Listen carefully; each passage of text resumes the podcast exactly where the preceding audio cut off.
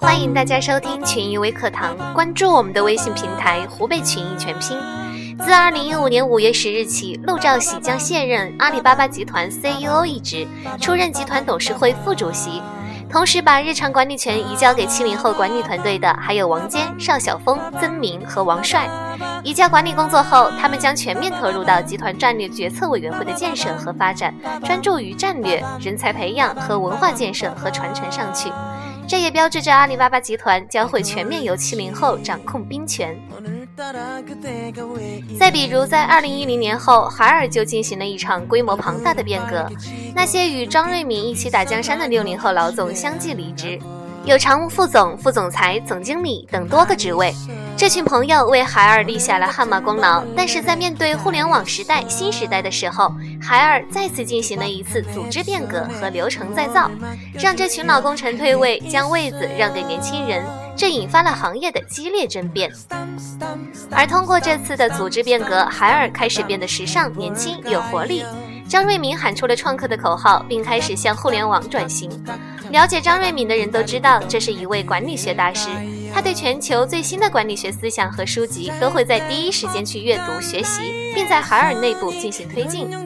虽然推进的过程中会走形，会出现形式主义，我认为造成这些问题的主要原因还在于员工的素质无法接受张瑞敏的新思想，更无法执行好他的布局。所以，让年轻人上位，可以更好地接触新思想，帮助海尔这家企业实现转型。而在万众创业创新的时代，更属于年轻人。马化腾也曾感慨，并不是我们的能力不行，而是因为我们真的老了。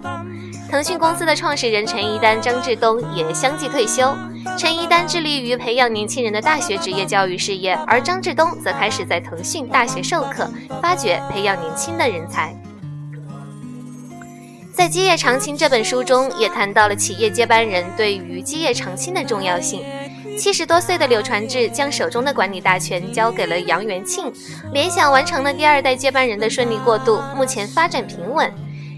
任正非至今仍奔波在第一线，其接班人制度采取了轮制的 CEO 机制，而且任正非一直在鼓励培养年轻人，并为此投入巨资。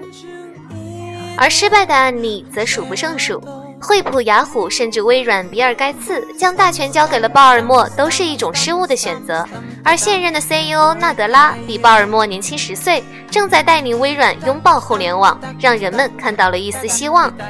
所以，年轻人的时代真的到来了。特别是当前的科技互联网公司，一直处于创业创新的浪尖之上，公司的文化特性都带有浓厚的创始人烙印。而中国当今的互联网公司创始人都走入了五十岁的年龄。如何选择接班人，成为他们必须要考虑的重要问题。在美国，拥有十亿用户的 Facebook 创始人扎克伯格才不足三十岁；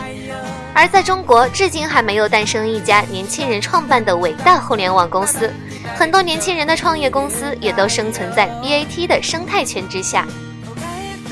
目前，我们国家在鼓励年轻人创业，只是年轻人们，咱们是否能做得比马云们更好呢？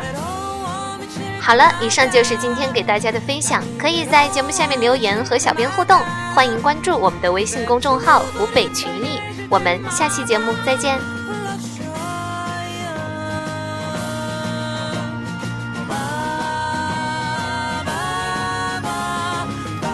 ba ba ba ba ba ba